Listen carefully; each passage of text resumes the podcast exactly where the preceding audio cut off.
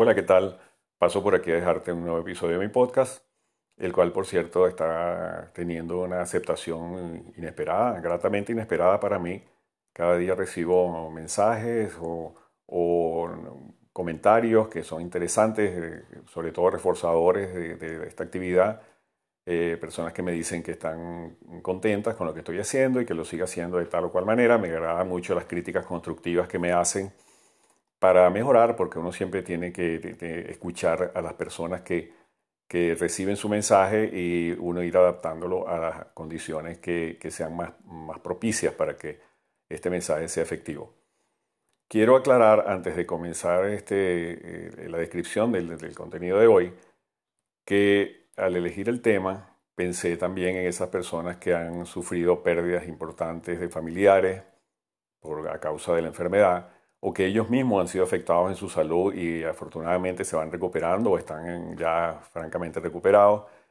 Y desde luego estas personas que han perdido sus trabajos, que han quedado cesantes, que han eh, cerrado su negocio o que de alguna manera han interrumpido el flujo de dinero que necesitaban para su subsistencia. Y me solidarizo profundamente con ellos.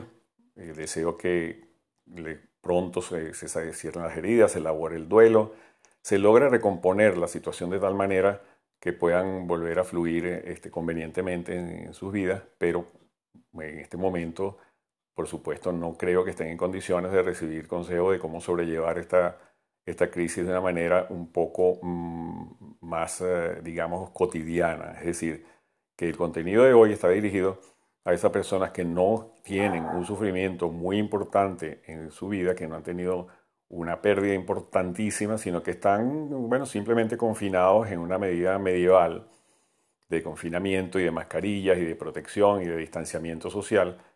Y ya les voy a explicar por qué considero que es medieval. Eh, pero bueno, me dirijo a estas personas que simplemente están encerradas en sus casas haciendo pilates sobre la mesita de noche, inventando eh, pasteles novedosos para ponerlos en Instagram y matando el tiempo viendo series de Netflix tirados en una cama. Eh, les digo que es medieval porque yo creo que este, este confinamiento no, no creo que sea la medida más efectiva, pero es la que hay. Lamentablemente tenemos que adaptarnos a ella porque es la que hay. Es exactamente igual a cuando en el medioevo se usaban las sanguijuelas para, para mejorar ciertas enfermedades o las trepanaciones craneanas o las sangrías abriéndole las venas a la, gente para sacarle las infecciones. Esas eran medidas atroces de las cuales uno se ríe hoy en día, pero eran las que había y eran las que había que hacer. Y yo estoy seguro, y lamentablemente no lo voy a ver a menos que haya reencarnaciones, cosa en que no creo, eh, que en el futuro, en unas generaciones futuras, eh, los científicos se reirán de nosotros diciéndole a sus alumnos, y en aquella época del siglo XXI, la gente combatía el virus de la, fiebre, de la gripe, esta horrenda que daba, encerrándose en sus casas y los alumnos se mueren de la risa. Ja, ja, ja, qué ridículo, no sabían que existía este otro procedimiento. Pero bueno, como es lo que tenemos hoy en día, tenemos que mm, resignarnos a ello y encerrarnos en la casa a matar el tiempo, entre comillas. Y eso es precisamente el tema de lo que voy a conversar hoy, porque yo creo que el mundo que viene al pasar esta crisis va a ser un mundo interesante desde el punto de vista del cambio. Va a ser un mundo muy cambiado realmente.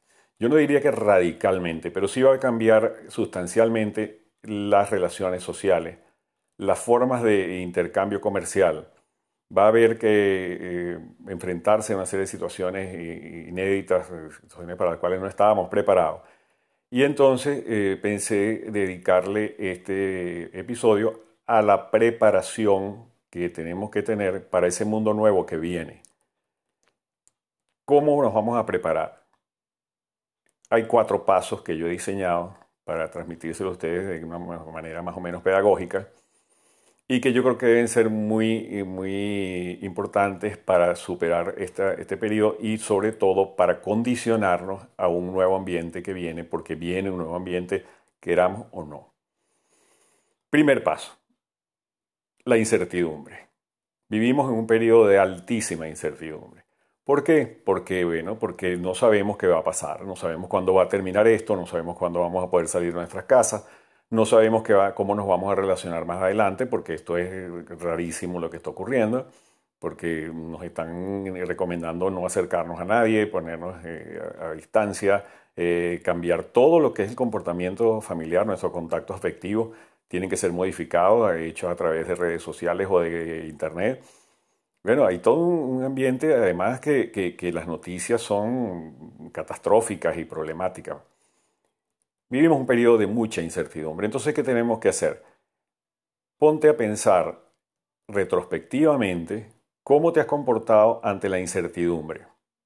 La incertidumbre es algo que afecta mucho al ser humano porque siempre se le ha tenido temor a lo desconocido. Desde pequeño nos han enseñado que lo desconocido es peligroso y de ahí sale que los marcianos vienen a invadirnos, los extraterrestres nos van a someter y, y tenemos que defendernos de ellos y cada vez que alguien habla de extraterrestre o de ovni se paraliza del terror. Bueno, probablemente por aquella, aquella serie radial que sacó Orson Welles en los años 30 que se llamaba La Guerra de los Mundos, donde los marcianos venían a conquistarnos y a liquidarnos aquí. Afortunadamente Spielberg sacó el personajito este de E.T. en los años 80 que redimió un poco la imagen del extraterrestre como un ser bondadoso y, y positivo, ¿no?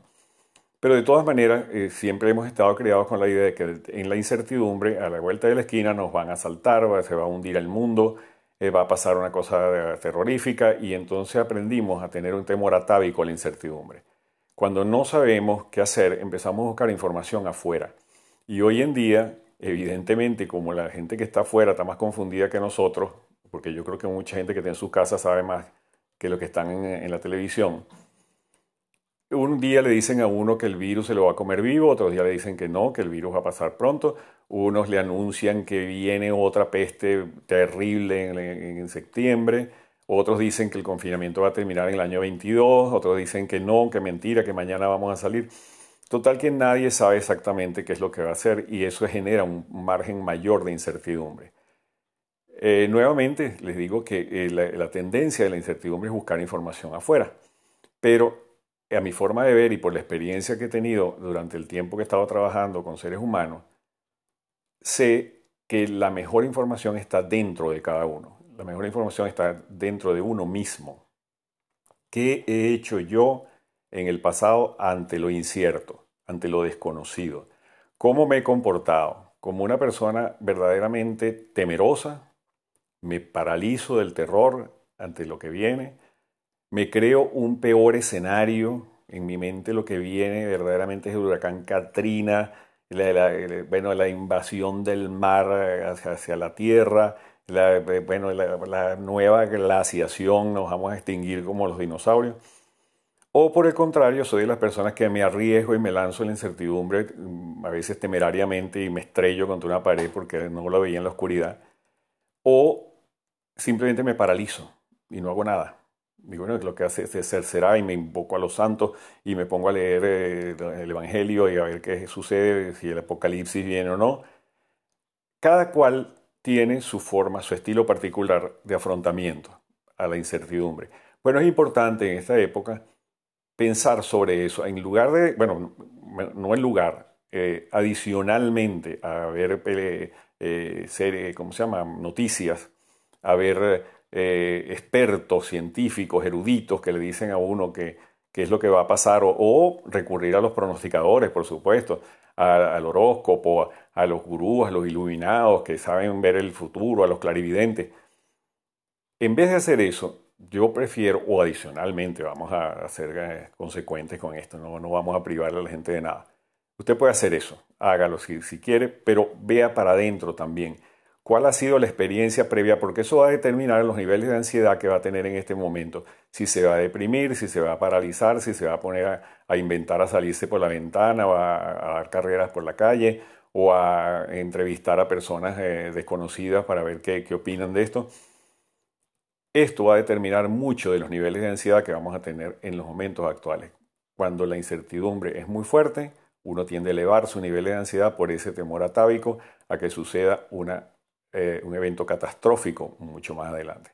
Entonces es bueno saber a ciencia cierta cuál es la determinación del comportamiento que uno tiene hoy ante la incertidumbre. El segundo paso es revisar la experiencia previa con la frustración. ¿Por qué la frustración? Porque este año, cuando usted estaba brindando allí el 31 de diciembre y haciendo los mejores eh, deseos y augurios para este año, tenía un proyecto en mente o varios proyectos en mente. A lo mejor había pensado abrir un negocio, asistir a un concierto en el Madison Square Garden o a un evento deportivo, quería ver la Champions, eh, no sé, quería eh, casarse, tener un hijo, cambiar de casa, X cualquier proyecto de esos que se pronosticaban, porque una de, las cosas más particulares y más fatales de esta, de esta pandemia es que ocurre a principio del año, cuando uno está proyectando lo que va a ser en los meses subsiguientes. Y eh, si hubiera ocurrido en octubre, noviembre, uno tiene la esperanza de que, bueno, ya viene diciembre, ya el 31 de diciembre cambia todo y yo mágicamente el año que viene no va mejor. Pero resulta que empieza en enero, en febrero. Y entonces se anulan todos los demás proyectos. El que tenía sus entradas tiene que ver qué hace con ella, a veces se las devuelven, el que tenía sus pasajes eh, aéreos para viajar en sus vacaciones va a tener que pedir que se los reembolsen si es que lo hace la, línea aérea. Entonces ahí hay un nivel de frustración muy importante. Y tenemos que revisar entonces la experiencia previa con la frustración. ¿Qué hacemos? Cuando se nos eh, cortan los proyectos, cuando los límites de la realidad se imponen y no podemos hacer nada, ¿cómo reaccionamos? como el tenista eh, furibundo que lanza la raqueta, o el, beisbolista que, golpea el bate y lo parte, o como el niño que zapatea y llora, o nos resignamos y decimos, bueno, ¿qué se va a hacer? Eh, el fatalismo es así, la, vida no tiene futuro, o eh, tendemos a hacer nuevas cosas, inventamos nuevos, nuevos proyectos para, para sustituir a los anteriores, tenemos que revisar cuál es el estilo particular de cada cual ante la frustración, porque sí va a haber un nivel de frustración y tenemos que saber cómo manejarlo. El tercer paso es conjurar a los fantasmas. ¿Qué son los fantasmas? Básicamente son esos lemas que aprendemos en la familia. Muchas personas eh, eh, que han salido de familias que han tenido, una, digamos, una, situación económica precaria o que han tenido una salud muy endeble, que han tenido, por ejemplo, eh, enfermedades congénitas o que han tenido fracasos en las parejas, por ejemplo, esas, familias donde no hay una pareja feliz porque todas se divorcian o todas son conflictivas. Eh, en general, la particularidad del ambiente donde nosotros venimos, ¿cuáles fueron los lemas que nos dijeron? Tú estás volando más arriba de donde debes, como Juan Salvador Gaviota, ¿recuerdan? Estás volando más arriba de donde deben porque en nuestra familia nadie ha sido rico o en nuestra familia nadie ha sido exitoso ¿O qué, crees tú que vas a tener mejores parejas que la de tus padres? Eh, ese tipo de cosas que a veces no se dicen con esas palabras, sino que se dejan implicadas. Es decir, nadie puede ser distinto como, son sus orígenes. Y eso es lo que yo llamo los fantasmas porque quedan latentes en el inconsciente. Cuando un individuo de, estos ambientes familiares o sociales tiende a salir o busca superarse eh, y hacerlo diferente a sus padres o a su abuelos o a sus amigos o a los compañeros del barrio y quiere hacer cosas distintas, algo le llega de fondo como advirtiéndole que está siendo un iluso, que eso no va a suceder, que independientemente de los esfuerzos que haga, eventualmente se va a caer y la vida le va a demostrar que está equivocado y lo que tiene que hacer es regresarse a su pasado y ser consecuente con lo que le enseñaron. ¿Qué sucede? Que un individuo que está haciendo este tipo de cosas, que estudió en la universidad, que se preparó, que mejoró, que subió de categoría personal, intelectual o afectiva, en el momento que sucede una cosa como esta, que se imponen los límites de la realidad, que hay un obstáculo que parece insalvable en este momento, va a tender a caer en manos de los fantasmas y tomar esto como una fatalidad. Va a creer que lo que sucede es incambiable y que todos los esfuerzos que ha hecho hasta ahora son inútiles o han sido inútiles porque la vida le demuestra que no, que en el fondo lo que es es un imbécil, que lo que está es tratando de, volar más arriba de donde puede, por decirlo de una manera muy, muy sencilla y muy polite, pero que eventualmente se va a caer. O sea, que es como las alas de Ícaro. ¿Recuerdan la fábula de Ícaro que se puso unas alas pegadas con brea para llegar al sol y el sol se lo derritió? Bueno, tal vez el fantasma de Ícaro está dentro de cada uno de nosotros y esta situación eh, limitadísima y conflictiva le demuestra que está equivocado. Bueno, yo creo que hay que revisar esos fantasmas, conjurarlos con la realidad. No hay tal fatalismo, eso no es verdad que una persona que eh, venga generacionalmente siendo fracasada va a seguir siendo fracasada simplemente porque hay una determinación universal o los astros se han conjurado en su contra o hay un Dios maligno que lo castiga, porque otra concepción que tiene mucho la, gente es que Dios es sádico, ¿no? hay, una, hay una frase horrenda por ahí que dice, si quieres escuchar reír a Dios, cuéntale tus planes. Bueno, yo no creo en dioses sádicos, ni, ni mortificantes, ni, ni, vengativos, ni mucho menos ese tipo de cosas.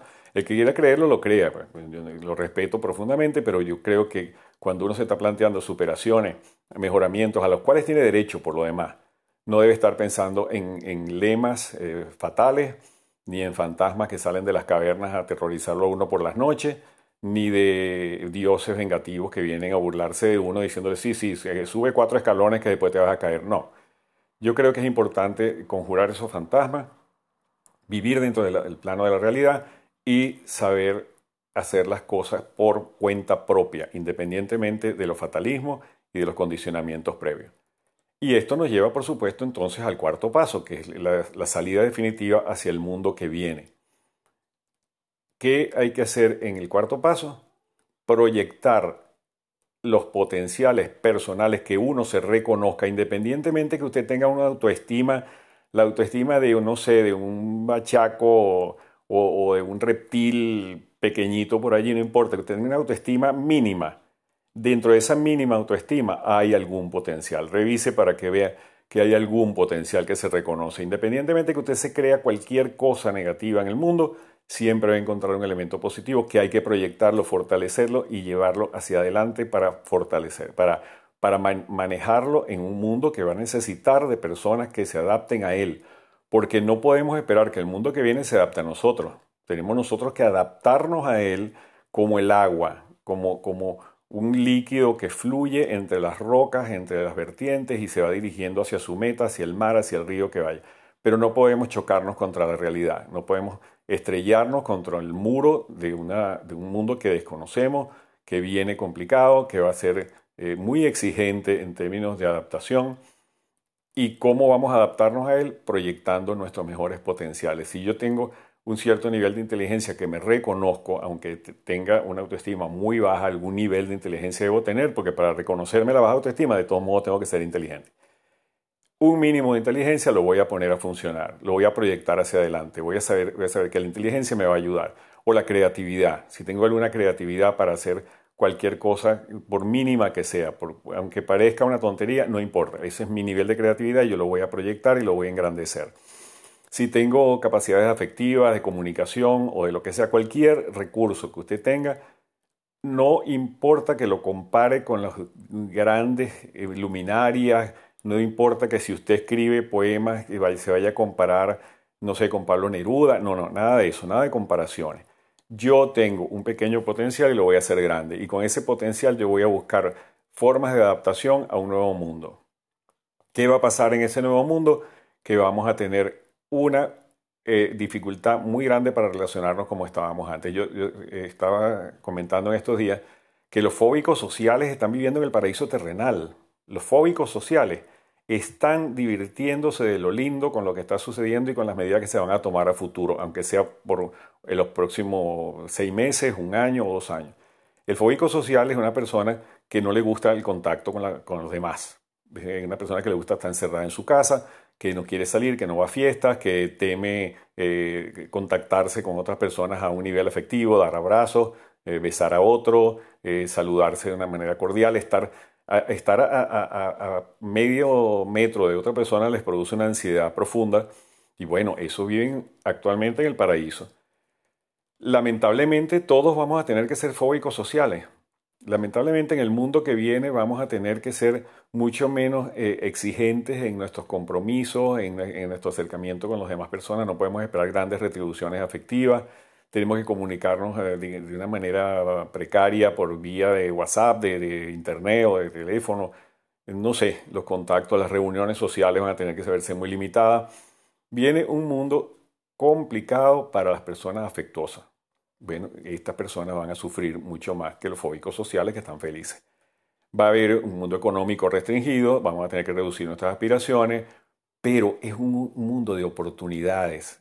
En la, eh, si usted revisa la, historia universal se va a dar cuenta que durante el, estrellamiento de la, de la, bolsa en el año 29 hubo gente que se suicidó, hubo gente que, se, que, la pasó muy mal y bueno, se arruinaron de por vida. Pero hubo gente que salió adelante y hubo gente que, que produjo, eh, hizo nuevos negocios, innovó, se volvió creativo. Bueno, si este, si este, este momento usted decide que tiene ciertos potenciales, tómelos en cuenta, fortalezcalo, proyectelo, no lo compare con nadie, no se compare con nadie. Y vamos hacia adelante con esos recursos, con lo que tenemos, con lo que, con lo que hemos alcanzado hasta el día de hoy.